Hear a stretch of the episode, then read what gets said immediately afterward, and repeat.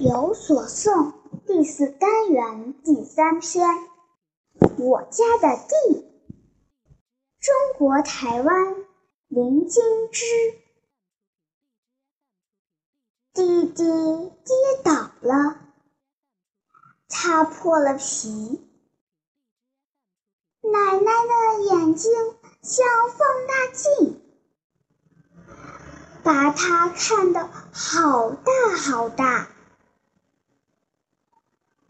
妈妈拿出消毒水、红药水，眼睛像显微镜，